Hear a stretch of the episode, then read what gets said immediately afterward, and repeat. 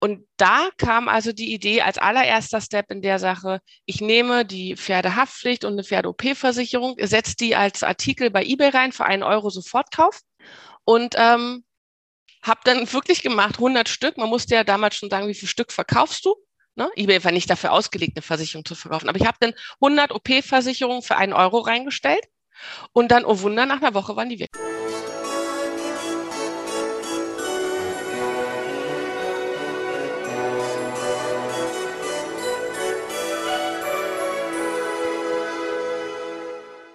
Hallo und herzlich willkommen. Mein Name ist Marco Peterson und ich begrüße Sie zu einer neuen Folge des Königsmacher Podcasts, dem Podcast der Versicherungsbranche mit den Besten von heute für die Besten von morgen.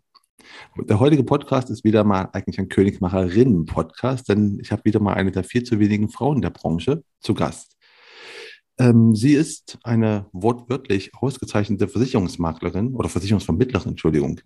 Denn sie gewann 2020 den OMGV Agentur Award in der Kategorie Zielgruppenstrategie mit ihren Aktivitäten rund um Pferd versichert. Wenig überraschend hat sich dann natürlich auf die Versicherung oder Absicherung von Pferden und Pferdebesitzern spezialisiert.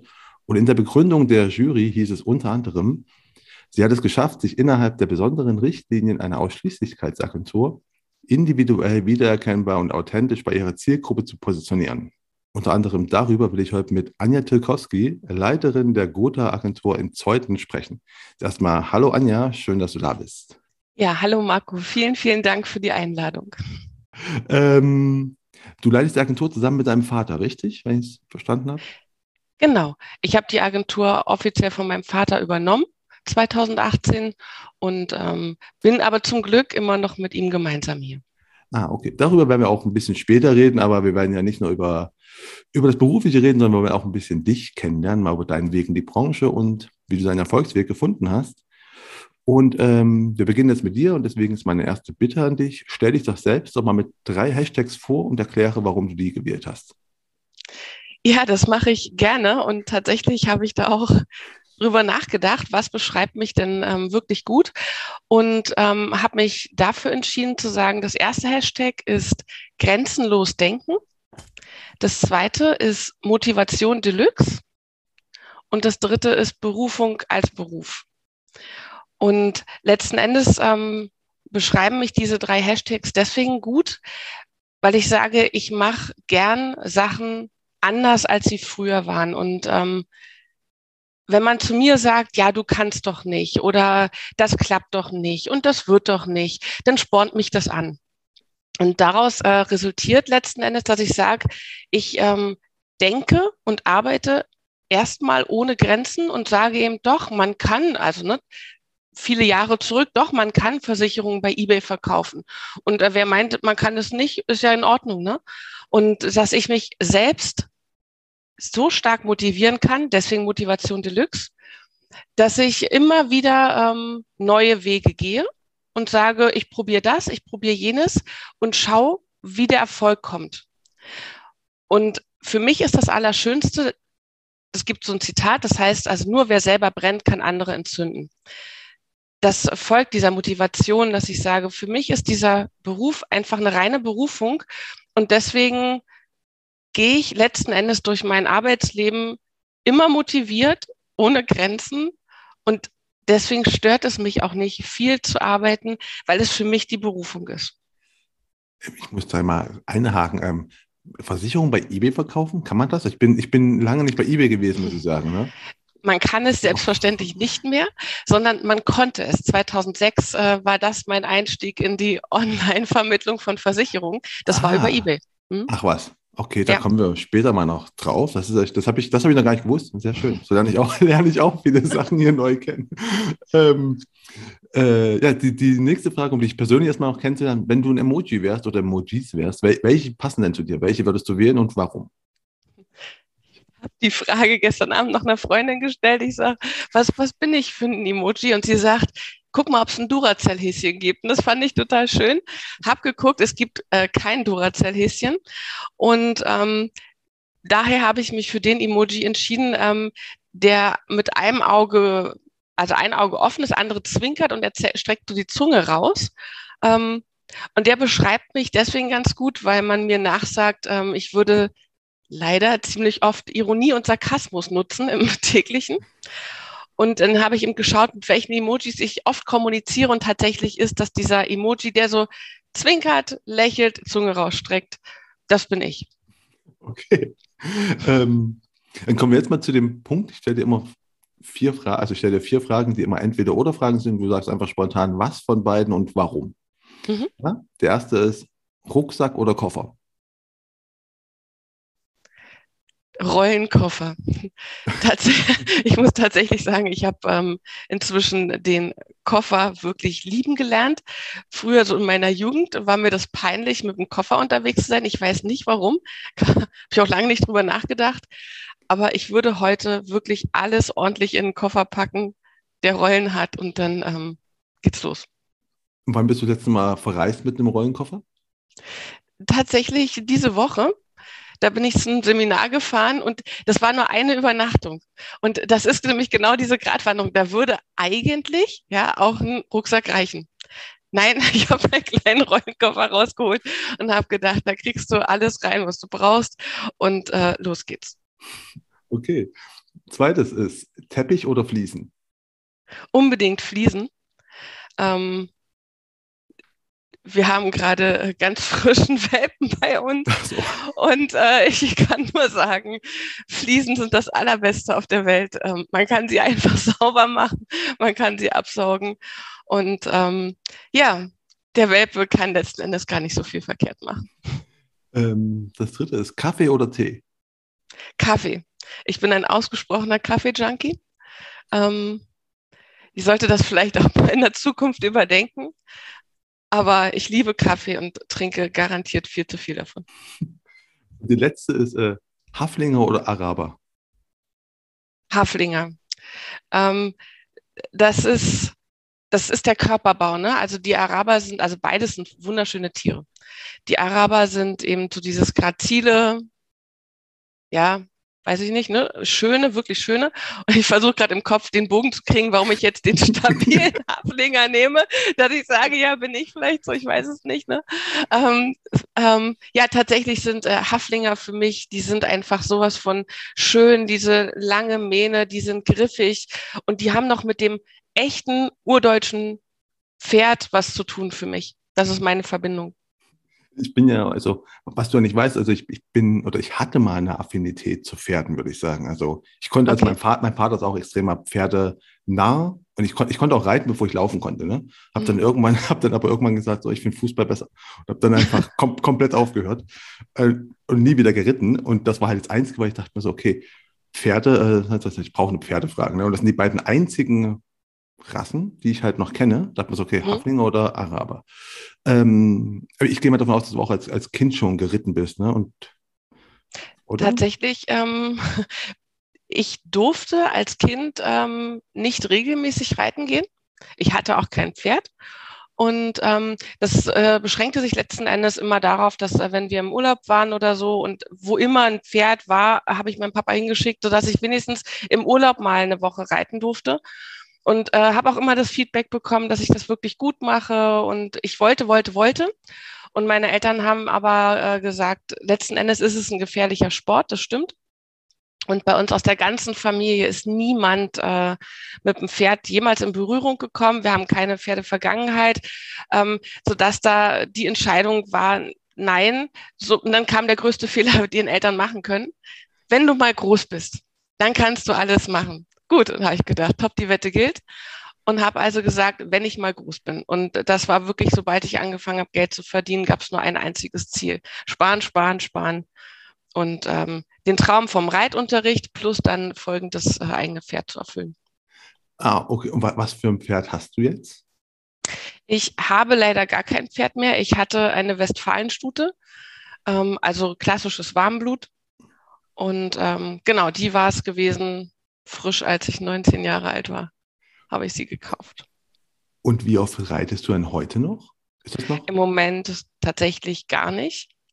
Das ist ähm, die Reiterei ähm, ist für mich im Moment das, das Thema, was mich so auf der emotional persönlichen Ebene ziemlich stark ähm, einholt, weil ich sage, der Wunsch danach ist einfach so groß und ich bekomme es im Moment nicht hin, diesem Wunsch zu folgen.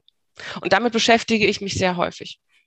Es ist halt nämlich auch ein sehr zeitintensives Ding. Man denkt genau. immer, du sitzt halt bis auf dem Pferd, aber ich weiß halt, also mein Vater, ne, wir extremer Pferdenah. Mhm. Wir waren auch in so einem Pferdereitverein und da ist halt, es ist halt, du musst halt mehr machen als nur reiten. Ne? Du musst dann noch, du musst ihn auch füttern und so weiter. Die Pferde haben halt nun mal ja, du hast die Verantwortung. Ne? Das ist genau. eben, äh, Verantwortung ist so wichtig, dass ich mir sage, ich könnte niemals, und das ist das gleiche Thema mit dem Hund und äh, allem anderen, ne? es ist eben doch mehr, als sich äh, irgendetwas anzuschaffen. Und ähm, ich weiß, ich würde dieser Verantwortung nicht gerecht werden. Das geht einfach nicht. Ich, aber ich sage, mein Herz äh, weint, aber mein Verstand sagt, es würde dem Tier nicht gerecht werden.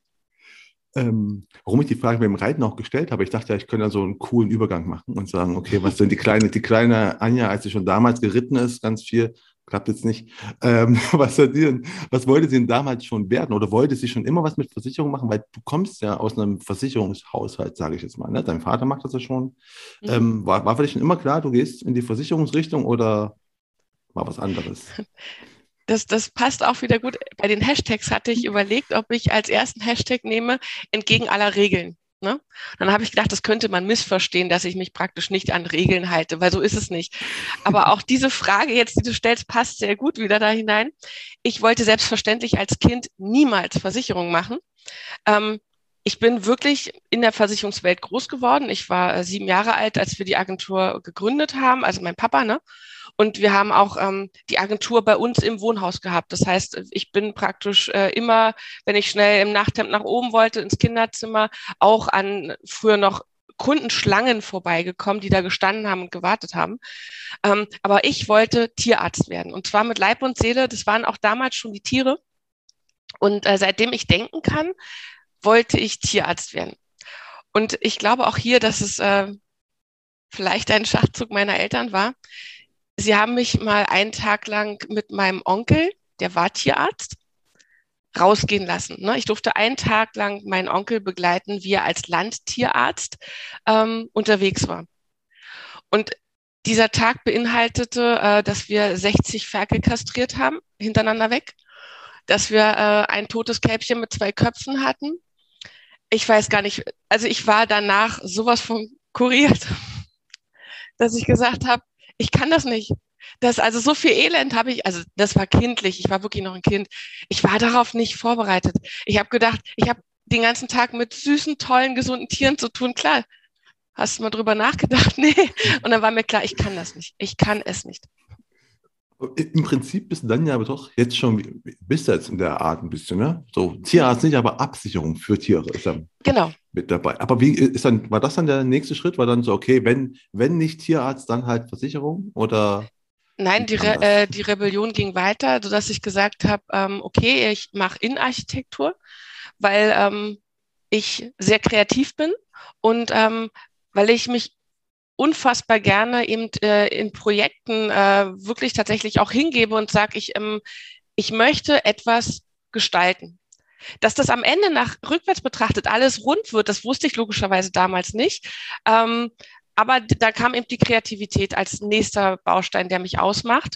Ähm, auch das ähm, ich weiß gar nicht, ob es mir ausgeredet wurde, aber wir hatten, als ich praktisch kurz vorm Abi stand und es darum ging, dass ich mich auf ein Architekturstudium bewerben soll, hatten wir bei uns so einen ähm, Hype, dass plötzlich jeder Architektur studieren wollte. Und äh, meine Eltern hatten gesagt, pass auf, ganz einfach, du kannst das gerne machen. Bedenke nur, wenn du fertig bist, werden urplötzlich 800 Architekten in Berlin-Brandenburg auch fertig. Ist das das, was du möchtest? Gut, äh, war auch nicht äh, ganz so vom Tisch zu fegen. Und deswegen äh, kommen wir zu dem, was ich dann final gemacht habe. Ähm, ich habe BWL studiert. Ich habe gedacht, okay, wenn also erstmal alles nicht so richtig klappt und ähm, die Bedenken irgendwie auch berechtigt sind, ähm, dann mach doch mal BWL, damit machst du gar nichts verkehrt und hatte das ganz große Glück, eben über die Gotha schon das duale Studium machen zu können, so dass ich also ähm, das kombinierte Studium BWL mit dem fachlichen Teil bei der Gotha in der ähm, Versicherungslehre machen konnte. Und das war letzten Endes der Einstieg von dem, was jetzt ist. Ach so, du hast einfach quasi, du hast das quasi BWL studiert und äh, den, den, den Praxis, Praxisteil dann bei der Gotha absolviert, genau, oder? das nennt sich duales Studium und ähm, immer dann, wenn praktisch in Anführungsstrichen normale Studenten ähm, Semesterferien hatten, sind wir äh, in die Betriebe gegangen. Das heißt, ich war eben äh, drei Monate, ich weiß es nicht mehr genau, aber beispielsweise drei Monate eben äh, ganz normal studieren und dann drei Monate im Betrieb. Und das war eine unfassbar tolle Zeit, weil ähm, ich habe das Arbeiten gelernt. Ich bin also direkt letzten Endes von der Schule in den Hörsaal und parallel halt auch äh, in die Vollzeitarbeit. Und dadurch, dass das auch bei der Gotha war, kenne ich eben ähm, Menschen und äh, Prozesse und Wege seit 2002, was also gruseligerweise 20 Jahre her ist. Ähm, und bin in diese ganze Welt so mit reingewachsen, dass das, was ich im Studium gelernt habe, ich auch direkt im Betrieb anwenden konnte. Und ich war in ganz vielen verschiedenen Abteilungen, in verschiedenen Standorten und bin dadurch eben tatsächlich in dieser Studienzeit auch innerlich so gereift, dass ich wusste, in welche Richtung ich arbeiten will und vor allem auch, was ich nicht will. Ah, aber du hast, also ich wollte gerade fragen, bei Betrieb, Betrieb reden wir nicht bei deinem Vater, sondern einfach die Gotha nee, gar in, nicht. In, in Berlin, ja. Brandenburg, wahrscheinlich dann da eigene. In Köln war ich gewesen. Mein Vater hat, ja, also vielen Dank. mein Vater hat äh, ganz klar gesagt, ähm, du gehst erstmal in die Welt. Also du kommst mir in gar keinem Fall äh, von der Schule in die Agentur. Und ähm, ich denke, man hört das ja schon raus. Meine Eltern haben ähm, doch eine stringente Erziehung äh, gelebt, aber immer mit dem Grund. Und mein Vater war auch damals, ähm, als ich praktisch zu ihm hätte kommen können, war er schon so erfolgreich gewesen, dass es äh, auf jeden Fall gut gewesen wäre. Er hätte mich sicherlich auch gebrauchen können, weil man braucht immer Menschen, die helfen. Ne? er war erfolgreich, aber er hat ganz bewusst gesagt, in gar keinem Fall, ähm, also erstmal aus dem Nest schubsen. Ich bin auch wirklich dann erst nach dem Abitur ausgezogen, bin also wirklich voll aus dem Nest rausgeflogen und ähm, er hat gesagt, du geh erstmal in die große Welt und äh, guck, was da so los ist. Und das ist rückwärts betrachtet äh, auch wieder eine der besten Entscheidungen gewesen, die wir als Familie treffen konnten. Und was war denn in der, in der großen Welt, wo du da reingekommen bist, so in deinem Studium, was waren das die, die, die, die, die, sagen wir mal so, prägendsten Sachen, prägendsten Kurse oder sowas, wo man sagen so, okay, ich im Studium habe ich das gelernt, finde ich heute immer noch mega, hat mir geholfen. Gibt's ja, das also? war, das war das Marketing. Also ich konnte eben trotz der ganzen ähm, Steuern, Betriebswirtschaft, Rechnungswesen, ähm, ich konnte es nicht unterdrücken. Ich bin, ähm, also ich, ich bin einfach den ganzen Tag äh, irgendwie kreativ. Ne? Ich kann das auch nicht abstellen. Und deswegen hat mich dieser ganze Marketingbereich fasziniert. Und ähm, auch der Einsatz bei der Gotha im Marketing hat dann auch die ähm, Abschlussarbeit mit bedingt, ne, dass ich sage, ich, ich muss über Innovation, über neue Wege, ich muss darüber mehr nachdenken als ähm, über den Fakt. Ich weiß noch, ähm, die Dozentin für Steuern schrieb dann drei Matrikelnummern da an die Tafel und sagte, folgende drei Personen haben absolut keine Ahnung von Steuern. So, absolut stand meine Nummer ganz oben. Ich krieg das nicht hin. Ne? Das sind so äh, Sachen, wo ich mich nicht begeistern kann. Das hat sich auch über die 20 Jahre äh, so weit dann abgezeichnet, dass ich beherrsche die Sachen. Ich bin ja Unternehmerin, ich beherrsche die Grundlagen der Steuern, aber da geht mir nicht das Herz auf, sondern es bleibt dabei, alles, was eben praktisch mit dem Marketing zusammenhängt, mit neuen Wegen, neuen Ideen, das ist das, was mich begeistert. Und wenn du gerade von deiner äh, Abschlussarbeit gesprochen hast, was, was war das denn, was war denn das Thema? Worum ging das? Das war revolutionär damals. Und zwar war das Marketing on Demand. Und ähm, das war so, dass äh, die Gotha mit der Post, Deutsche Post, damals etwas gebaut hat oder bauen lassen, das weiß ich tatsächlich nicht mehr, ähm, wo es darum ging, wir entwickeln ein System, die Marketingbox, bei der ein Auftraggeber sagen kann, ich möchte auf Abruf, jetzt kennen alle On Demand, aber damals wusste auch mein, mein, also praktisch mein Professor in der Uni gar nicht, was On Demand heißt. Ich kann auf Abruf ähm, ein Kundenmailing erstellen oder eine Umzugspost, auch ganz klein gedacht. Ne? Ich kann Marketingvorlagen auf Abruf nutzen. Und das war so neu dass es tatsächlich meine Abschlussarbeit geworden ist. Und bewirkte eben, dass ich auf so einen staubtrockenen Professor gekommen bin, der gesagt hat, ja, nee, also mit dem Titel, das kann ja gar nichts werden. Und habe ich gedacht, okay, hättest du mal über Steuern geschrieben. ja. Und, äh, was, was war deine Erkenntnis in dem, in der Arbeit? War es, äh, das ist die Zukunft oder hat dein Professor gesagt, so, nee, das könntest du auch nicht schreiben? ich habe das also, Hashtag grenzenlos denken ähm, oder eben doch entgegen aller Regeln. Selbstverständlich ähm, habe ich meine Meinung vertreten und ähm, glaube auch nach wie vor daran, dass das, es muss ja, das war irgendwie 2005, dass das ein Meilenstein war. Dass wir uns letzten Endes, egal in welchen Betrieben, jeder kann das, was er gut kann. Und jemand, der eben ein begnadeter Verkäufer ist, der sollte nicht daran scheitern, dass er eben keinen Serienbrief erstellen kann, um allen Kunden äh, ein Angebot zu schicken und er auch gar nicht wüsste, wie er ein Bild in einen, eine PowerPoint-Datei und das dann in Word-Datei kriegt. Ich finde, Menschen sollten an sowas nicht scheitern, wenn sie andere Fähigkeiten haben. Und deswegen stehe ich dazu, dass ich sage, alles das, was man praktisch zukaufen kann oder eben on demand anfertigen, anfordern lassen kann, das bringt uns alle weiter. Definitiv, obwohl du gerade auch gerade Fähigkeiten sagst.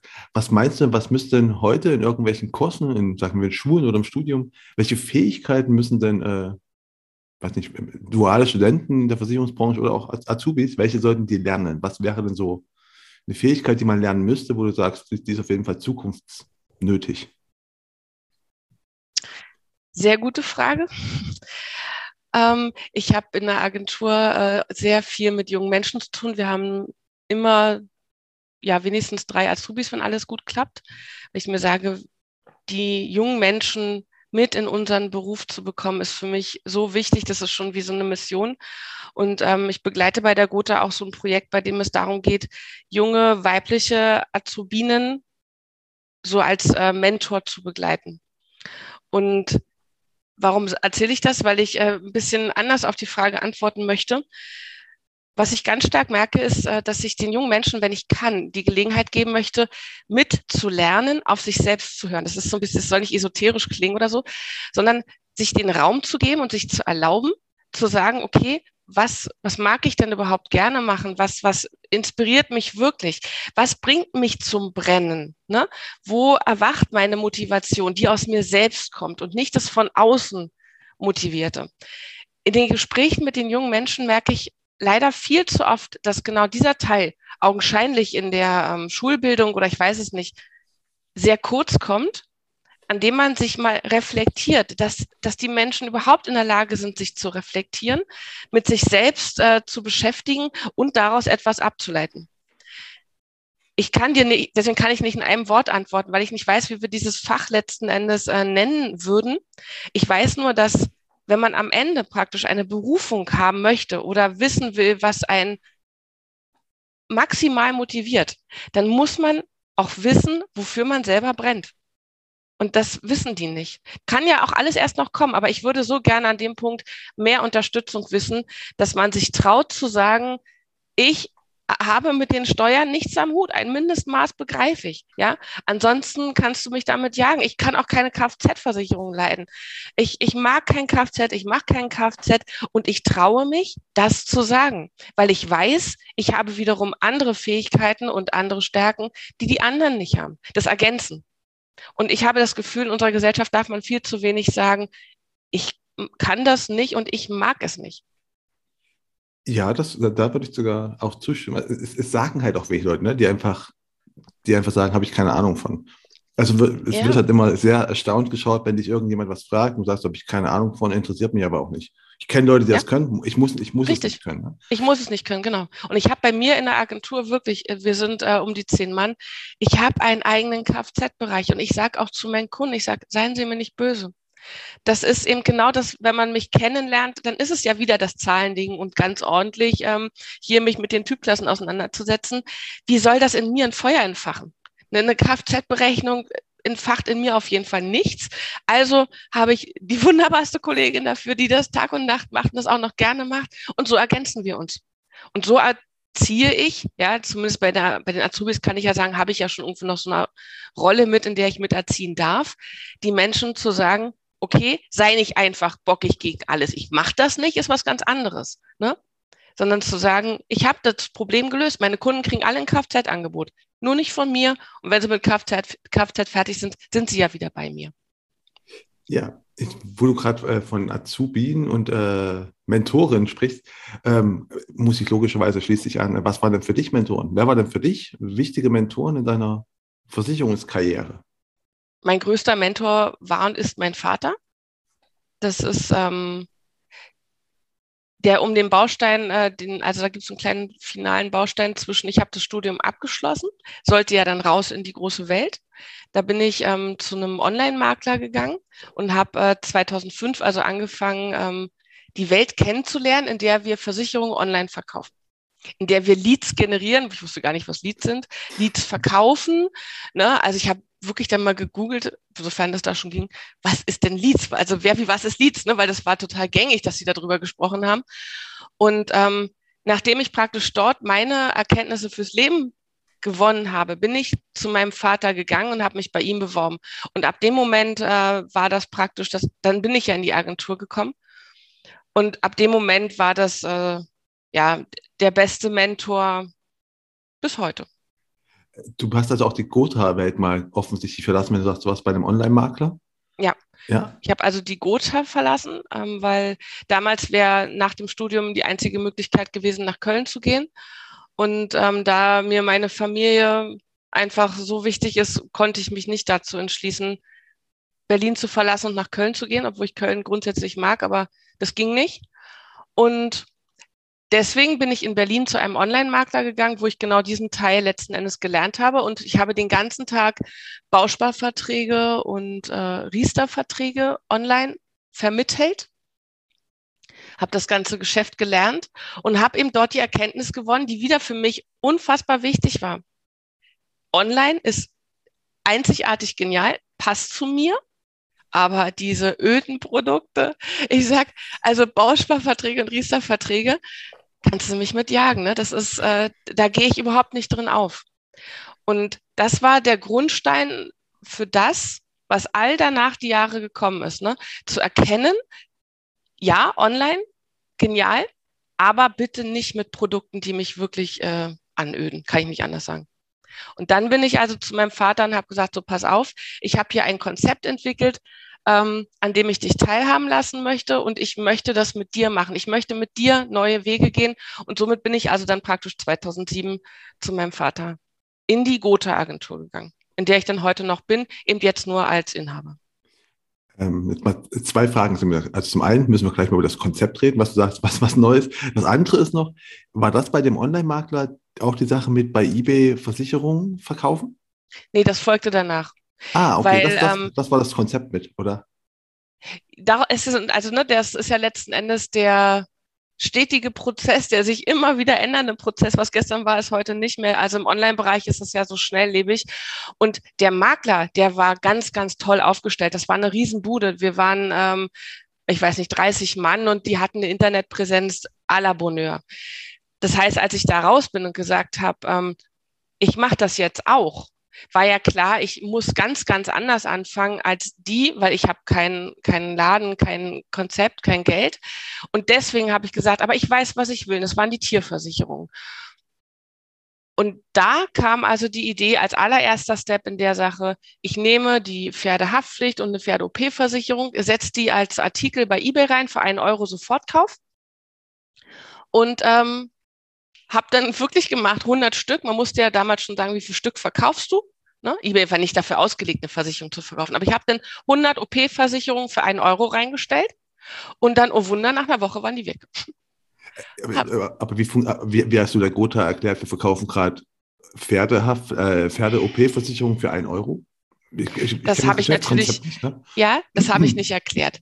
Ich, Wir haben das einfach gemacht. Ja, genau, man muss gut zuhören. Ja, genau. ähm, was habe ich also gemacht? Ähm, die Menschen haben also den Artikel gekauft für einen Euro und äh, selbstverständlich habe ich dann als allererstes eine E-Mail geschrieben und habe gesagt, das waren ja die ersten Schritte im Online-Marketing, ohne dass ich das praktisch wusste. Ja, ich habe dann sofort eine E-Mail geschrieben: äh, Schön, dass du das gekauft hast. Selbstverständlich wird der Euro nicht fällig. Gib mir deine äh, Name, Anschrift. Ähm, ich schicke dir jetzt die Unterlagen für die für den Abschluss zu. Du unterschreibst noch final und schickst es mir zurück. Ach, du hast quasi den den, den äh, Vertrag, also verkauft. Ich habe ihn vorverkauft. Letzten ah. Endes, genau, ich habe ihn letzten Endes vorverkauft. Auch zu der Zeit war das noch nicht so richtig üblich mit, ähm, also E-Unterschrift nur sowas gab's nicht. Und mit, ich mache mal schnell den Vertrag fertig ohne Unterschrift war auch noch nicht ganz üblich. Aber das habe ich, ich habe praktisch den Online-Abschluss abgebildet, obwohl es ihn rein rechtlich noch nicht so richtig gab.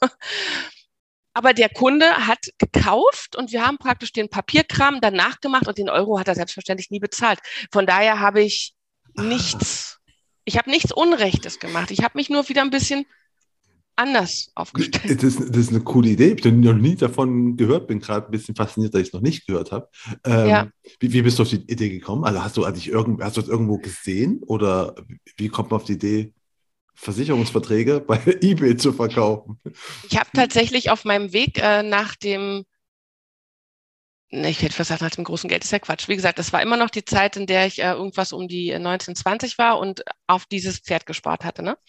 In der Zeit habe ich ähm, bei eBay ganz, ganz viel verkauft. Ich habe also, ähm, das war, glaube ich, noch in den Studienzeiten oder im Abi, ich habe irgendwelche Sachen aufgekauft, also 100 Ketten mit irgendeinem Modeschmuck habe die Kette rausgenommen und habe die 100 mal reingestellt und hatte am Ende praktisch dreimal mehr Geld raus, als ich investiert habe. Das waren so meine ersten kleinen Schritte, um Geld zu verdienen. Deswegen war ich mit der Plattform eBay letzten Endes so vertraut, dass ich mir gesagt habe, okay, wenn du aus den 300 Ketten äh, ne, 300 Einzelartikel machen kannst, dann versuch doch sowas, was sich leicht verkauft, und das ist halt immer noch meine Ansicht, da einfach reinzustellen. Das war wirklich mein, meine Idee die in dem Moment auch geklappt hat. Es kam ja der Tag, wo eBay dann urplötzlich die AGBs geändert hat und äh, das kon du konntest keine einzige Versicherung mehr bei eBay verkaufen. Es kam von einem Tag auf den nächsten. Aber das Zeitfenster, also die Möglichkeit war da und ich habe sie irgendwie einfach aus meiner eBay-Affinität heraus genutzt. Also hat eBay auf dich reagiert und seine AGBs verändert und gesagt. Das kann man so ja auch nicht sagen, Marco. Sicherlich war da noch ganz viele andere. Das ist ja der Punkt. Ich war schon damals in der Nische und damals war das eine absolute Nische. Ich habe also gar nicht geguckt, ob es auch Menschen gibt, die Bausparverträge ne, über ah, eBay verkaufen, okay. sondern ich habe eben nur mein Pferdekram gemacht. Ich hatte damals meine Stute schon, wusste, dass ich online nichts Komfortables gefunden hatte, um die zu versichern. Und deswegen war das, war das praktisch das echte Tier, was bei mir meinen Lebenstraum ja damals erfüllt hat. Ich hatte es ja geschafft, wirklich vom eigenen Geld mir dieses Tier zu kaufen.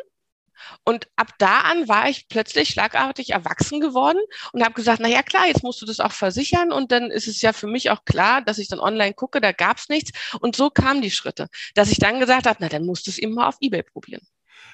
Und da hast du auch pferdversichert.de schon gegründet oder kam das dann später? Das kam dann, nachdem sie uns praktisch bei eBay rausgeschmissen haben. Ähm, bin ich dann wieder zu meinem Mentor gegangen und habe da mal vorgesprochen, weil letzten Endes äh, dieses Ganze, was dann losgetreten wurde ab 2007, wäre ja äh, auch, muss man ehrlich sagen, ohne einen Menschen, der an dich glaubt und der bereit ist zu investieren, ähm, nicht möglich gewesen die Möglichkeiten wieder, dass ich jetzt äh, heute praktisch online etwas hochlade, eine Idee und jetzt nach Geldgebern suche, so einfach war es eben da nicht. Und äh, ich brauchte einen Geldgeber, um zu sagen, okay, pass auf, meine Idee ist, wir bauen eine Internetseite, bieten dort unsere Versicherung an und dann kommen einfach ganz alleine die ganzen Menschen dieser Welt, die Pferde haben, finden von ganz alleine, Ironie aus, unsere Seite und kaufen dort Versicherung. Und das war dann der Punkt, dass wir angefangen haben, ähm, Webdesigner zu suchen, ähm, Menschen, die Online-Formulare kaufen, äh, Quatsch, kaufen, bauen, ne? sodass ich praktisch alles das abbilden kann, dass erste Abschlussstrecken entwickelt wurden. Das fing 2007 an und dann mittendrin fragte dann der Grafiker irgendwann, na, wie heißt denn die Seite überhaupt? Haben Sie sich darüber mal Gedanken gemacht? Ich sage, nö, muss man das? Ja, er sagt, dafür müssen ja auch eine Domain kaufen. Ach, sage ich, schön. Naja, und dann kam im Pferd versichert. Und das ist es einfach von da an geblieben. Das ist aber gut einfach. Ich kenne ganz viele Ideen, Leute, die Ideen haben, selbst zähle ich auch dazu, die einfach immer als erstes lange über den Namen grübeln und auch die Domain erstmal sichern, bevor sie anfangen. ja. Und ich weiß aber, dass dein Weg der erfolgreichere ist. Also ich meine, weil nämlich das hängt man einfach Stunden, Tage lang daran, ne, wie den Podcast, den wir machen. Ich habe einfach ewig lange überlebt, bis mir Königsmacher einfiel. Und dann habe ich fünf Jahre gewartet, bis ich gestartet habe. Weißt du, du hast einfach gestartet und danach oder beide Namen entwickelt. Ist viel, viel besser. Also alle, die zuhören, zuerst starten, danach Namen, ist, ist echt erfolgreicher. Ja, es bedingt natürlich auch äh, Hürden, ne, weil ganz viele kluge Menschen jetzt im Nachgang, wo das ganze Thema äh, Suchmaschinenoptimierung und was weiß ich, es kam ja dann alles erst so richtig auf. Und äh, ich mache ja auch Hund und ähm, Katze letzten Endes mit, aber die Domain heißt Pferdversichert. Alles ist Pferdversichert. Dann äh, kommen die klugen Menschen sagen auch, na, warum hast du denn nicht äh, Keywords genommen? Warum hast du nicht gesagt Tierversicherung und äh, Pferdeversicherung, was weiß ich? Ich sage, ja, hätte, hätte Fahrradkette, hätte ich das damals gewusst, ne? Von mir aus. Aber so ist wenigstens etwas entstanden, was zu 100 Prozent ich ist. Ich bin pferdversichert und äh, so wie Marco mit K, ja, ist es bei mir auch diese Schreibweise genauso wie es geschrieben wird, wird es geschrieben. Und das ist, äh, es ist ein Teil von mir. Und deswegen heißt der auch nicht anders. Ich hätte es mittendrin fünfmal umbenennen können, aber es war spontan, aber ist dann zu etwas geworden, was ich wirklich bin. Und was hat die Gotha? Du warst da, also du warst bei deinem Vater mit einer Agentur, das heißt, du warst Gotha angestellt, oder? Mhm. Äh, und, ich war äh, Angestellte bei meinem Vater, also absolut Gotha-Ausschließlichkeit. Hm? Gut, und was sagt die Gotha-Ausschließlichkeit, wenn da irgendeine äh, Anja da in Berlin äh, sagt, ich mache jetzt übrigens noch Pferdversichert und verkaufe da Pferdeversicherung. Ist das, ist das eine mhm. Ausschließlichkeit okay oder sagen die, Moment mal? Ja, ich glaube, ähm, ich mag ja so darauf zu achten, welche Füllwörter benutzt werden. Irgendeine Gotha-Agentur.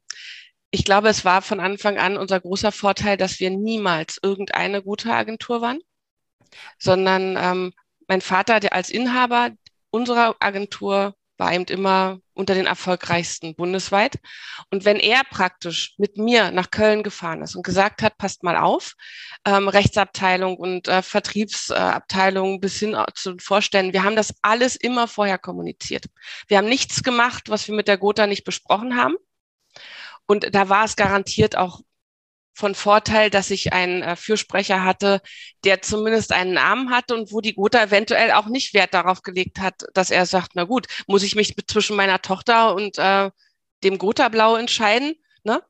Ah, okay. Also, also dein Vorteil war schon, dass er halt nicht irgendeine war, sondern genau. eine ganz gewisse. Also meinst du, wenn man jetzt wirklich eine, eine wirklich irgendeine, mal nehmen, irgendeine, was weiß ich, die, die in ja. in Nordrhein-Westfalen, was weiß ich wo ist, ähm, dann wäre es wahrscheinlich eher komplizierter, sagen wir Schwieriger, mal. genau. Das haben ja die Jahre auch mit sich gebracht. Äh, da ist ja auch viel verbrannte Erde äh, entstanden. Bei uns ist es eben die Langjährigkeit und der absolute Erfolg, wo ich kann inzwischen sagen, äh, ich habe euch 5000 Kunden gebracht, ihr könnt die äh, in jeder Rente abbilden, ob sich das, was ich euch gebracht habe, ne, rentiert hat oder nicht. Und das ist jetzt wieder die reine BWL-Ebene. Und solange ich die halten kann, ist, ist doch alles gut. Und ähm, ich glaube auch daran, ähm, es sind ja viele nachgekommen, die das auch einfach machen, weil das ja so einfach ist, ne? Ja, ähm, ja genau, ist ja auch genau, ist ganz einfach. Ähm, dass dann zwischenzeitlich auch ein Riegel vorgeschoben wurde. Das aber bestimmt, ich bin halt bloß ein reines Gotha-Kind, ne? ich kenne die andere Welt jetzt nicht. Dass aber zwischendurch ein Riegel vorgeschoben wurde, um zu sagen, ihr könnt nicht mehr alle nur noch das machen, was ihr wollt, wenn ihr in der Ausschließlichkeit seid. Wir brauchen auch ein bisschen Corporate Design und so. Und deswegen äh, bin ich sehr froh, dass das, was ich habe, das habe ich. Und ich habe jetzt gerade die Pferd versichert wieder gelauncht und habe jetzt auch das erstmalig so als Zeichen meiner äh, Verbundenheit zur Gotha mich auch dem Farbkonzept der Gotha angepasst. Das heißt, es ist immer ein Miteinander gewesen und nie ein Gegeneinander wäre nämlich auch noch eine von meinen Fragen gewesen, weil ich habe mich mal geschaut. Ich weiß, dass du letztes Jahr oder vor zwei Jahren war, war das Logo noch anders und jetzt ist es halt mhm. halt blaulicher. Ne? Da dachte ich mir so, okay. Genau. Ähm, warum? Aber ne, das ist naheliegend. Es ist einfach näher an Gotha rangerückt. Ja, genau. Genau. Es ist nicht mehr, dadurch, das ist tatsächlich mit der Inhaberrolle gekommen.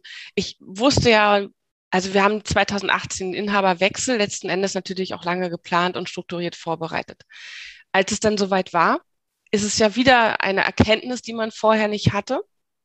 Und ich war vorher eben in der Agentur meines Vaters mit der absoluten Luxusposition, dass ich mich nur um Pferdversichert gekümmert habe. Jetzt bin ich praktisch Inhaber, bin ähm, ja Führungskraft für die ganzen Menschen hier.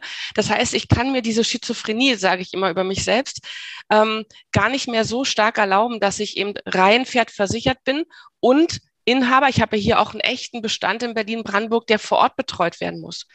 Und damit ich praktisch diese zwei Welten auch in mir und in meinem Herzen zusammenbringen kann, habe ich gesagt, ja, Pferd versichert hat jetzt genau das Gotha-Blau, weil ich bin Gotha-Blau so dass wir das jetzt ein bisschen mehr zusammenbringen. Und wir hatten erst das Logo, weil äh, der Relaunch äh, zu spät fertig wurde. Und jetzt haben wir wenigstens auf die Website, die zum neuen Logo passt. Ah, Und hat gesagt, du, hast, du warst also in der Agentur von deinem Vater, warst du, also das war das Konzept, was du ihm gesagt hast, sagst, okay, ich habe das Konzept, wir machen nur Pferdeversicherung oder wir machen ja. Pferdeversicherung als Einstieg oder war nur Pferdeversicherung? Nur, nur, Pferd und nur online. Ich war ein Novum, ich habe ja auch natürlich, also in Berlin-Brandenburg äh, kannst du die Freunde, die ich mir auf dem Weg gemacht habe, suchen, ne? praktisch in der Altherrenriege der Versicherungsvermittler. Ne? Deswegen, äh, das hat mich so nachhaltig geprägt, dieses, man kann Versicherungen nicht online verkaufen. Das ist doch nicht nachhaltig. Also damals noch in, der Hinsicht Nachhaltigkeit, ähm, die Kunden rennen doch wieder weg und so. Ne? Und ich habe heute noch Kunden, die seit 2007 bei mir sind. Die sind ähm, oh komisch, doch geblieben. Also muss ich doch etwas an mir haben was es heißt, dass ich bundesweit, ohne die Menschen jemals gesehen zu haben, in der Lage bin, ihnen genau das zu vermitteln, was sie brauchen. Und das war das Konzept. Wir haben also die Zweiteilung der Agentur. Mein Vater hatte mit seinen Mitarbeitern den klassischen Versicherungsvertrieb in Berlin-Brandenburg und ich hatte bundesweit und habe ihm dann urplötzlich angefangen, im Monat 200, 300 Verträge zu schreiben. Das war auch eigenartig, ne? Für alle anderen. Hast du mit der Gotha quasi eine eigene Pferdeversicherung dann irgendwie entwickelt oder wie ist das im, im, Haus angekommen? Weil ich meine, du bist ja offensichtlich Expertin in dem Thema und genau. gewinnst viele Kunden. Das heißt, da könnte man ja eine eigene Produkte irgendwie noch mitentwickeln oder war das nie ein Thema? Ich hatte ähm, bei der Gotha immer das Glück, dass es auch dort ein, zwei Menschen gab, die in der ersten Zeit an mich geglaubt haben und dann in der Folgezeit auch bereit waren, den Erfolg anzuerkennen.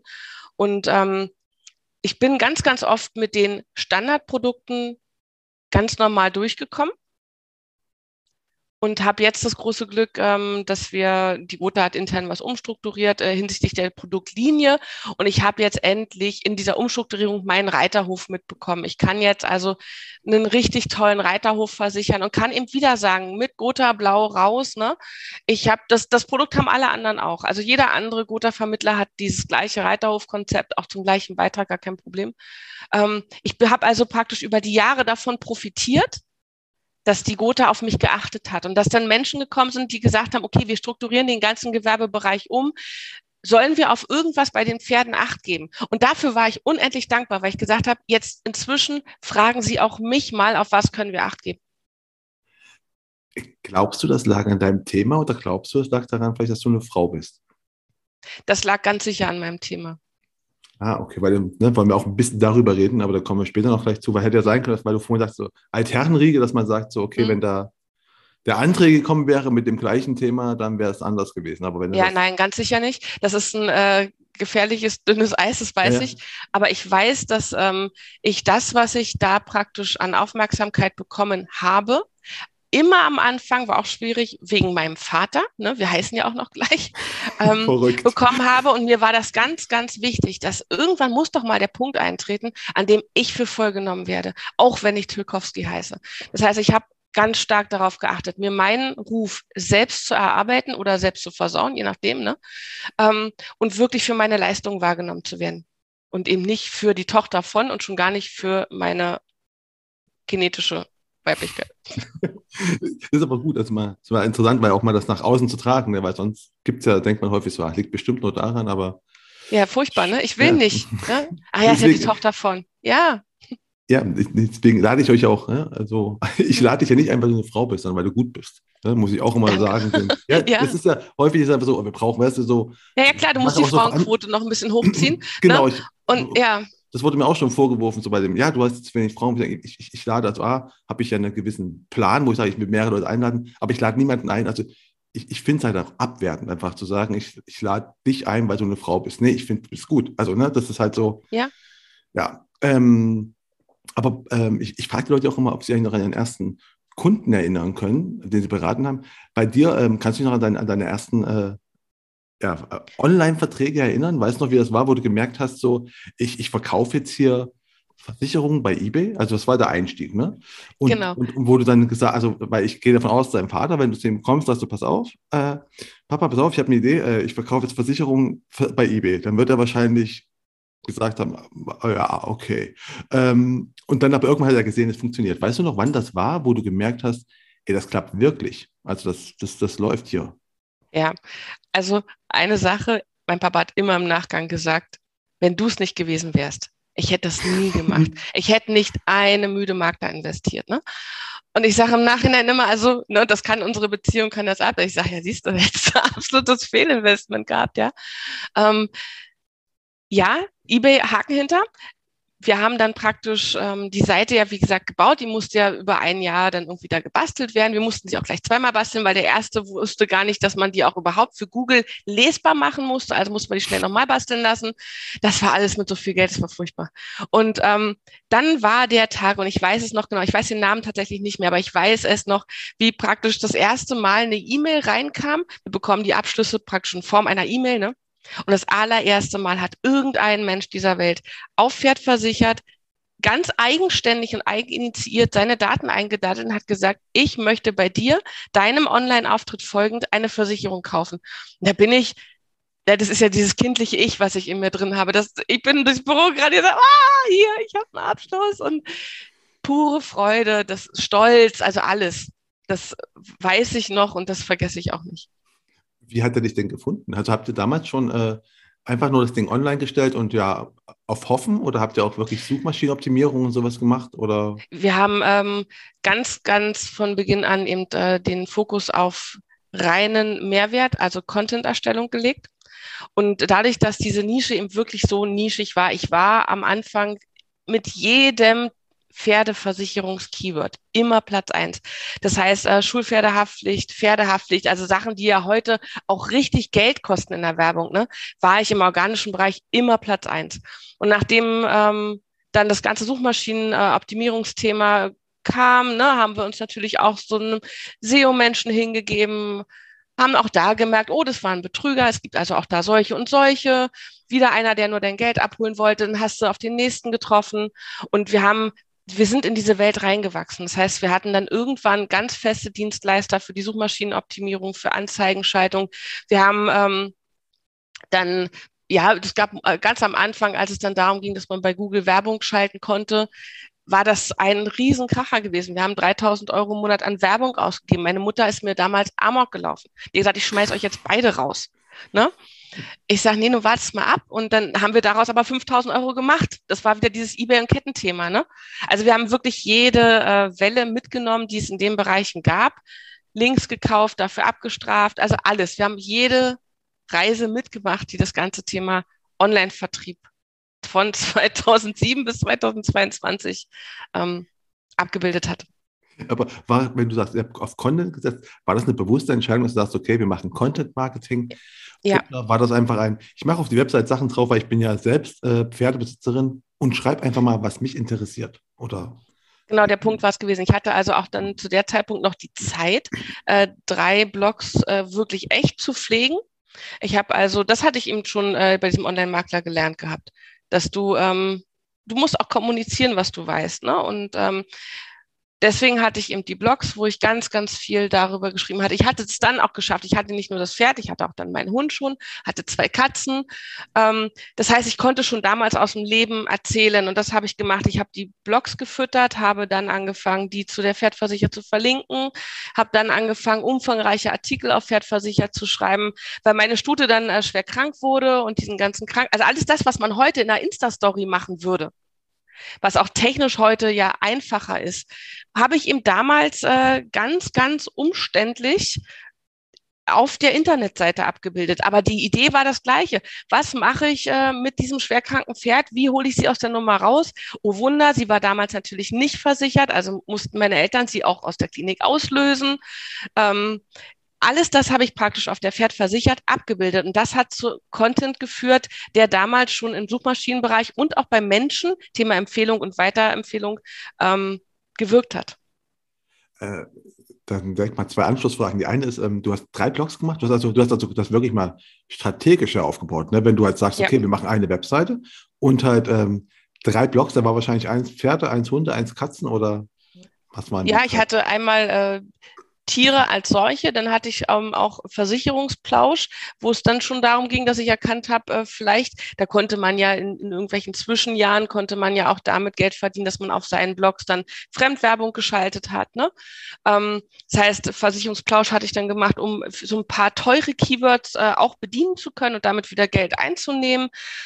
Aber der ganze Tierbereich, der hat letzten Endes dann immer zum Linkbuilding der Pferdversichert beigetragen, dass ich gesagt habe, okay, ganz viele dann sind halt am Ende waren es zehn Blogs, ne, die immer wieder darauf abgezielt haben. Die hast du alle alleine, du hast die, ja. die Artikel für zehn Blogs. Das, ich sage ja, mir ging es früher echt gut und das wusste ich vor 2018 nicht, wie gut es mir ging. Ich hatte die äh, absolut Luxusprodukt. Ich habe schon immer mehr gearbeitet, als ich musste. Ich sagte meinem Vater auch, pass auf, ganz schlecht hast du es mit mir auch nicht gehabt, weil, also ganz ehrlich jetzt, irgendwas mit Mitte 20. Ne? Ich habe Pferd versichert gegründet, da war ich Mitte 20. Da habe ich bestimmt nicht über eine 40-Stunden-Woche gemeckert. Da war die Work-Life-Balance eine andere. Wenn ich um 19 Uhr nach Hause gegangen bin, bin ich immer noch ins Stall gefahren und ausgeritten. Also ich verstehe es ehrlich nicht.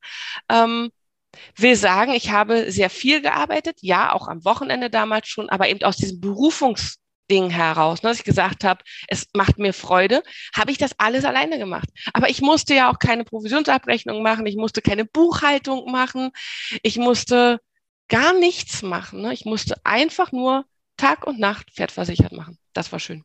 Genau, aber einfach nur ist halt auch so, ne? Also ja. einfach nur einfach nur. Du, einfach das nur kannst du auch arbeiten. einfach nur machen. Ja, muss genau. halt auch sagen, ne, weil so, ach, einfach nur, ich muss einfach nur ab und zu mal ein Bild von meinem von meinem Pferd posten jetzt bei Instagram und dann läuft das ja, nicht. Nee. Ne? Und ich musste eben auch unabhängig vom Studium, ne? Ich habe ja praktisch, ähm, deswegen werde ich auch, wenn ich manchmal so liebevoll belächelt werde äh, aus der Altherrenriege, ne, was, ob ich jetzt weiß, was eine Maschinenbruchversicherung ist oder ob ich das nicht weiß. Ich weiß Sachen aus dem ganzen Thema Suchmaschinenbereich. Ich kann Sachen, da wüssten die nicht mal, wie es geschrieben wird. Ne? Und dann ist das auch im Teil meines persönlichen Weges, dass ich sage, okay, ja, vielleicht kann ich diese Maschinenversicherung nicht, kann schon sein. Ähm, dafür ist eben mein Horizont in einer anderen Ecke so viel größer als ein anderer. Ich bin zu leid, dass man sagt, ne, du kannst das nicht, du kannst das nicht. Nein, wir können alle was ganz Besonderes und ergänzen uns. Ähm, ich sagte vorhin gerade zwei, zwei Anschlussfragen, weil die zweite wäre nämlich auch gewesen, du sagst, alles das, was man damals, also was man heute in Insta-Stories machen würde, hast du damals in einem Blog gemacht wann hast denn du entschieden, ah, okay, wir machen, wir müssen auch jetzt hier äh, Social Media machen, weil, ne, ihr seid ja auch auf äh, Facebook ganz gut, mhm. Instagram kommt jetzt auch, aber Instagram ist ein bisschen später gekommen, ne? Also so ja. irgendwie, wann, ja. wann, wann, wann hast du wie entschieden, dass du jetzt einfach zu Facebook musst und äh, warum bei Instagram so spät? Ja, also bei äh, Facebook, das ist eine sehr, sehr gute Frage. Mir fehlt tatsächlich die Antwort. Es muss von außen gewesen sein, ähm, dass jemand zu mir, ich denke, beratend gesagt hat, das muss aus irgendeiner ähm, Partnerfirma gekommen sein, dass die gesagt haben, wir sollten das machen. Also mir fehlt wirklich das Stückchen Film, an dem ich weiß, wie ich gestartet bin, ja, ähm, so dass ich das nicht beantworten kann. Irgendwann kam es, hat mir auch Freude gemacht, das weiß ich, aber das lief ja dann auch sehr gut.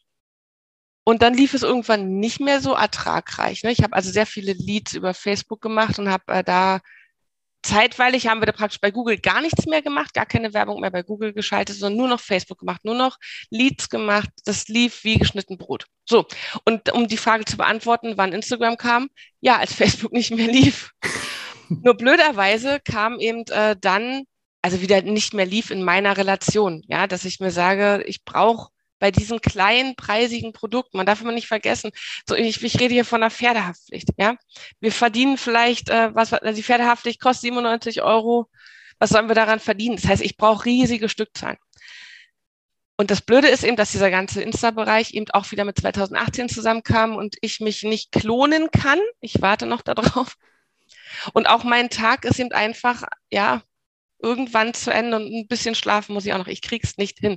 Ich würde im Moment von meinem inneren Ich, würde ich Instagram absolut gerne richtig aufziehen, weil ich habe da Spaß dran. Ich habe jetzt die Techniken kennengelernt, habe meine ersten Reels gedreht. Ich bin bereit, es zu tun. Aber ich muss es auch machen, sonst bleibt es wieder nicht äh, authentisch. Ne? Das stimmt. Nee, weil auch, ich finde das halt ein, eigentlich ja das ne, Tierthema ist halt auch mega gut. Du kannst halt optisch super super umsetzen, ne? ja, deswegen. und wie gesagt, ich habe zu Hause den zwölf Wochen alten Hund, wo ich sage, du, du, also ich, ich kenne doch alle Sachen, die ich brauche, um etwas zu tun. Ja, aber ich habe im Moment ein absolutes Zeitthema. Auch das soll vorkommen. Äh, das ist, ja, kenne ich. ähm, ich. ich. frage auch immer nach, nach, nach Misserfolgen. Du hast schon diverse erzählt. Also, wo du sagst, so, wir haben mal jemanden da SEO-Geld gegeben, der ja, das gern genommen hat. Das ja. war es aber auch schon. Oder wir haben eine Webseite gebaut, die nicht funktioniert hat. Ähm, hm? was, was war denn so, kannst du, wo du sagst, okay, das war so ein mega großer Fail oder waren das schon die ja. beiden? Naja, also das ist, es gibt ja, das nächste ist ja dann die ähm, mentale Ebene. Also ich bin sehr empathisch, das heißt, ich schließe vielleicht äh, schwer Vertrauensverhältnisse, aber wenn ich sie geschlossen habe, dann sind sie auch da. Und wenn dann ein Mitarbeiter äh, beschließt, zum Beispiel ähm, heimlich äh, die Fettversichert äh, zu kopieren und sie unter einem anderen Namen also ne, bei mir zu kündigen, noch ein bisschen verbrannte Erde zu hinterlassen und die äh, gleiche Seite woanders neu aufzuziehen, weil es ja halt nicht fest so einfach ist. Ähm, das tut mir weh. Das sind auch so Tiefschläge, die ich ähm, ja die ich natürlich irgendwie auch erst verknusern musste. Ne? Die hatten wir also auch. Und ähm, ja, ich glaube, das war's aber auch. Das Geld ist sachlich betrachtet Lehrgeld gewesen. Es war viel Lehrgeld, ja, aber das ist Lehrgeld. Und das tut mir emotional nicht so weh wie ein menschlicher Betrug. Das kann ich verstehen, aber hat jemand die Seite kopiert, also im Sinne von auch die ganzen Inhalte und hat das einfach nur hm. Pferd versichert ohne Bindestrich. Ich weiß tatsächlich gar nicht mehr. Nee, so klug war ich schon. Da hatte mir auch am Anfang jemand den Tipp gegeben, nimm die bitte auch noch ohne Bindestrich. Ähm, es war dann, ich weiß nicht mehr, tatsächlich nicht mehr, wie die Domain dann hieß.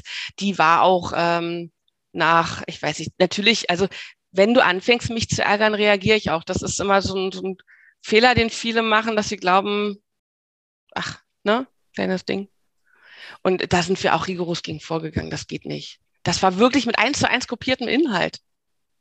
Wo ich denke, ähm, ja. Das auch schon, ist auch schon Gib dir doch ein bisschen Mühe, ja. Das, das, finde ich halt immer beleidigend. Wenn, man, wenn du betrügen willst, dann finde ich ja wenigstens, also machst du wenigstens schlau. Weißt du, machst wenigstens, also, als wenn ja. du mich dumm betrügst. Ja, genau das ist es ja, genau. Hm? das ist echt mal, ja, das ist mal gut, interessant. Ähm, ja, wir, wir, kommen schon langsam, merke ich gerade so, schon, schon, Richtung Ende. Wir müssen aber, weil du, ich, ich sagte, ich lade dich zwar nicht ein, nur weil du eine Frau bist, aber ich muss dich natürlich als Frau, typische Frauenfrage fragen. Ne? Du sagst, du bist selbst äh, äh, auch äh, Mentorin für Azubin bei der Agrota in so einem Projekt drin.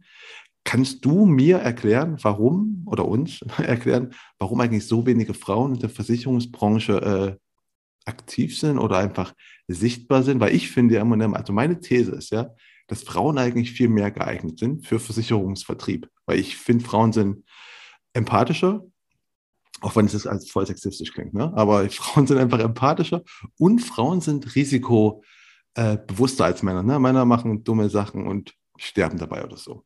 Also eigentlich zwei, zwei, zwei äh, elementare Grundlagen, wo du sagst, eigentlich können Frauen viel besser beraten, aber machen es nicht.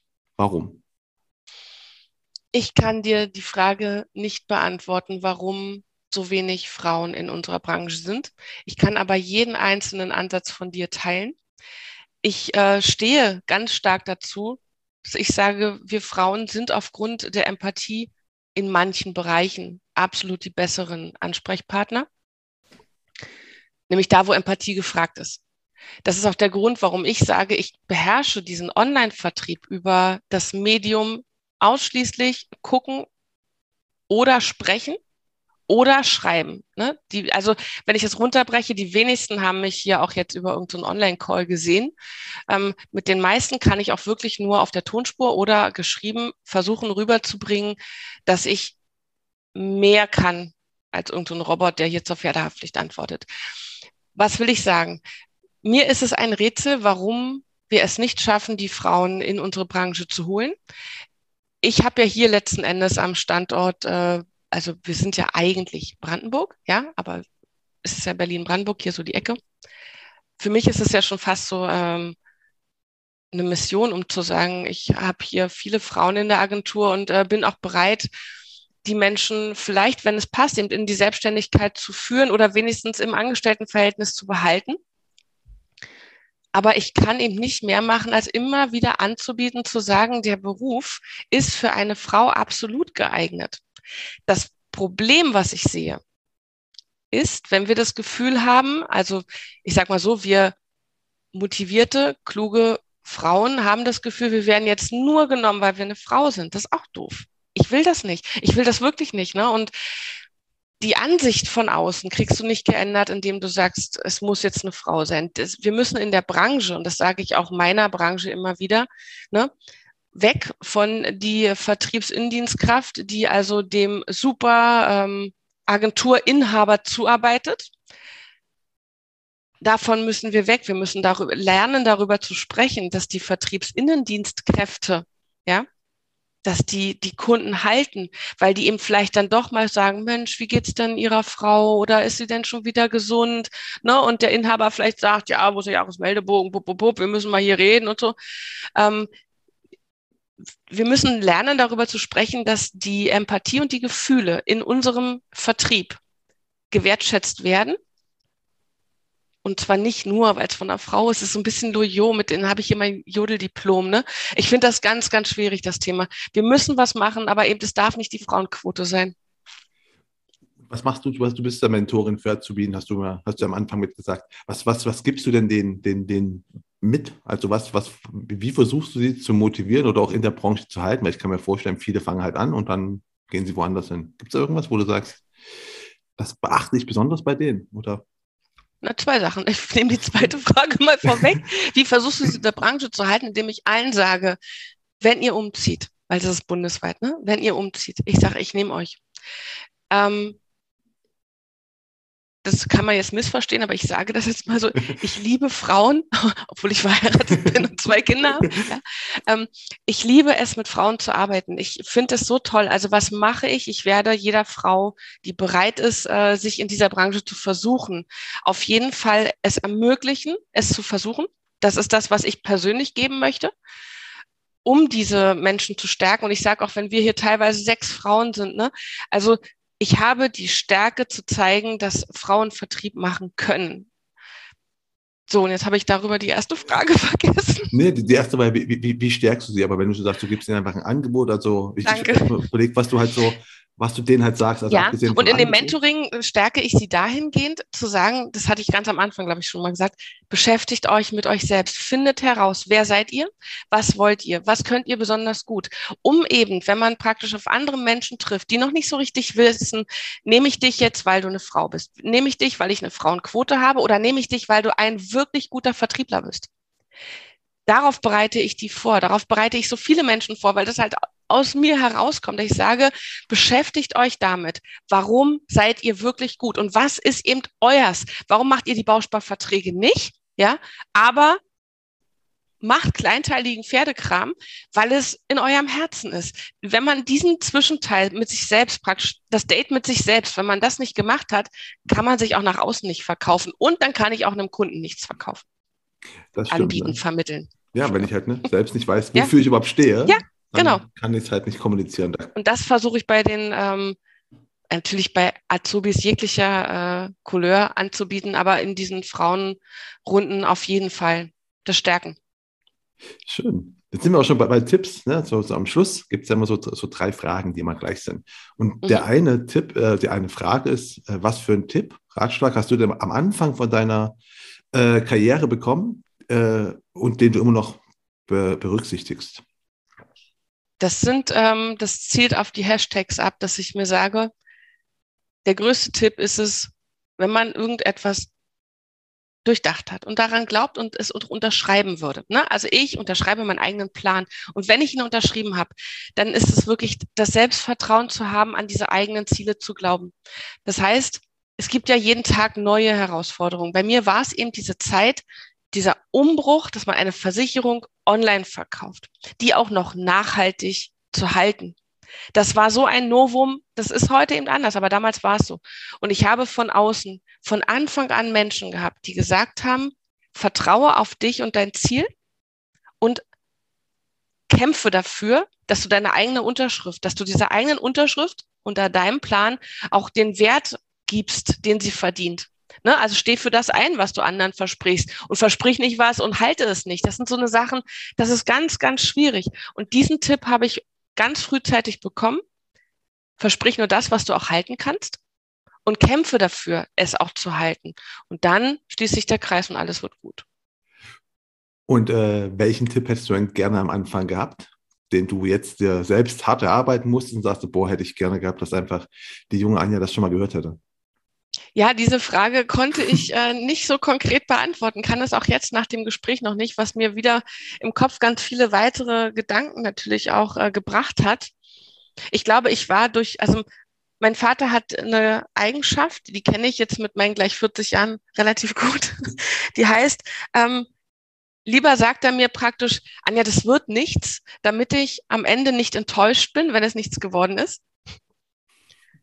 Aber ich glaube ja an meine Ziele. Ne? Und das heißt, ich bin so groß geworden, dass, er, dass auch er gerne zu mir gesagt hat, Anja, das wird nichts, ne, um mich von Enttäuschung zu bewahren. Das heißt, Gegensprecher hatte ich ja, auch wenn es praktisch liebevoll gemeint war. Ich hatte immer Gegensprecher. Deswegen vermisse ich nichts, was ich nicht hatte. Ich hatte immer die, die gegengehalten haben, habe mich immer durchgesetzt. Von daher habe ich nichts, was mir damals hätte jemand sagen sollen. Außer, dass viel Arbeit mit viel Arbeit verbunden ist, aber so bin ich ja groß geworden. Ich bin in der Gotha-Agentur groß geworden und meine Eltern haben immer gearbeitet. Ich arbeite jetzt auch immer und oh Wunder, das war keine Überraschung. Nein, ich habe nichts. Wirklich. Gut. Dann kommt noch äh, die letzte Frage ist mal nach Büchern. Welche Buchtipps kannst du den Leuten geben, die es mal gelesen haben sollten und warum? Mhm. Ähm, ich habe mich auf diese Frage sehr gefreut und habe darüber mehr nachgedacht noch als über die Hashtags. Und zwar ähm, würde ich hier einen persönlichen Gedanken äußern wollen, was man nämlich auch normalerweise ja nicht macht. Also alle Versicherungsvermittler dieser Welt bilden sich nonstop weiter. Alles klar. Ich bin abends irgendwann um zehn zu Hause und habe den ganzen Tag gelesen, gesprochen, gemacht und getan. Ne, also hier natürlich die Gotha-Welt verfolgt, die äh, Weiterbildungsebene auf Bereich Suchmaschinenoptimierung. Was hat Google gerade für ein Update gemacht? Also ich bin so von meiner Arbeitswelt erschlagen, muss ich ehrlich sagen, dass ich darauf folgend abends mir ein Buch nehme, mich auf die Terrasse setze und einfach düsterste Krimis, Thriller oder irgendwas lese. Ähm, und ich kann dir wirklich gerade kein Fachbuch sagen, was jemand lesen sollte oder irgendwas. Aber ich lese sehr, sehr viel. Für mich ist das praktisch abends noch mal eine Stunde in eine andere Welt kommen, wo ich dann miträtseln kann, wer war jetzt der Mörder, was also wirklich absolut und absichtlich für mich gedacht ist, diese Zeit, in der ich mich nicht mit Versicherungen, mit Regulatorik, mit Gesetzen oder irgendetwas beschäftige, sondern einfach Charlotte Link, um wenigstens einen Autor zu nennen. Wann immer die was schreibt, inhaliere ich das weg und bin einfach dann in so einer schönen Mörder- und gejagten Nummer drin. bestimmt kein guter Spiegel für die Seele, aber das ist mein Ausgleich. Das ist sehr gut. Du, du musst ja auch nicht, äh, du kannst auch, ne, weil du sagst Charlotte Link, Sag mir jetzt nicht, aber ich kenne mich in der Krimi-Metier sowieso überhaupt nicht aus. Also deswegen bin ich da. Was liest du denn gerade? Das können wir auch einfach mit verlinken. Also das reicht ja, es reichen ja, ja auch. Also es auch da, ja ich lese gerade äh, Arno Strobel, die App. Und das ist so. Ja, das ist so. Das ist praktisch auch ein Thriller, geht auch um Mord und Totschlag, aber letzten Endes äh, geht es darum, wie Smart Home Anlagen uns ausspionieren könnten. Also da könnte ich sagen, es ist wenigstens noch ähm, ein Cyber-Ansatz drin. Ja, also ich bilde mich praktisch gerade weiter. Ähm, was ist, wenn jemand unsere Anlage des Smart Home Systems hackt, uns daraufhin die Tür aufmacht und er hat vor, uns umzubringen? Das wäre so das auf die Versicherungswelt adaptierte. Es muss nicht unbedingt ähm, Versicherungswelt sein, aber das klingt zumindest schon mal interessant. Also mhm. ist aber auch ein Thema, nee, aber ist auch gerade ein Thema, was es gibt ja mehrere Bücher und Filme und so, die alle genau in diese Richtung quasi, also äh, diese Ängste schüren nicht, aber einfach die Besorgnis vor dem, was macht eigentlich dieses Smart Home, was machen diese Technologie um uns herum, was, was macht die mit uns, was kann die mit uns machen? Da gibt es ja gerade viele Filme, Bücher und so weiter. Genau, und ich lese eben dann doch lieber wirklich erstmal die Fiktion. Es ist ein Buch, es gibt mir ein Stück weit heile Welt, weißt du, weil das Buch ist Fiktion. Da hat sich jemand etwas ausgedacht. Und ich habe so viel echte Realität. Ich habe einfach ich habe dann irgendwann abends die Schnauze voll, kann ich gar nicht anders sagen. Ich will dann in Fiktion. Und ob die eben doch, wissen wir beide, nah an der Realität sind, ist ja klar. Ne? Aber deswegen lese ich eben keine wissenschaftlichen Abhandlungen, sondern einfach ein Buch. Das kann ich verstehen. Ähm, ja, das, das war es auch jetzt schon. Also schon. Ne? So einfach ging schnell vorbei. Und ich finde nicht, dass du bei, ich muss doch sagen, ne, am, im Vorgespräch hast du gesagt, ich soll dich bremsen, wenn du zu viel redest. Finde ich, hast du überhaupt nicht gemacht. Ich muss dich nirgendwo bremsen. Ähm, es war ein schönes Gespräch, für das ich mich bei dir extrem bedanken möchte. Ich bedanke mich, wenn ich das darf, wirklich sehr. Und ich möchte dir noch kurz sagen, dass der goldene Becher hier bei mir jetzt jeden Tag auf dem ähm, Schreibtisch stand und ich heute dann äh, den goldenen Becher mit nach Hause nehme und vermutlich einen Freitags-Gin Tonic daraus trinken werde, nachdem ich ihn sorgfältig gespült habe. Und ich bedanke mich wirklich sehr für diese Wertschätzung. Das nochmal, diese ganze, äh, die OMG V-Auszeichnung, das Gespräch heute für mich ist das Wertschätzung und dafür bedanke ich mich.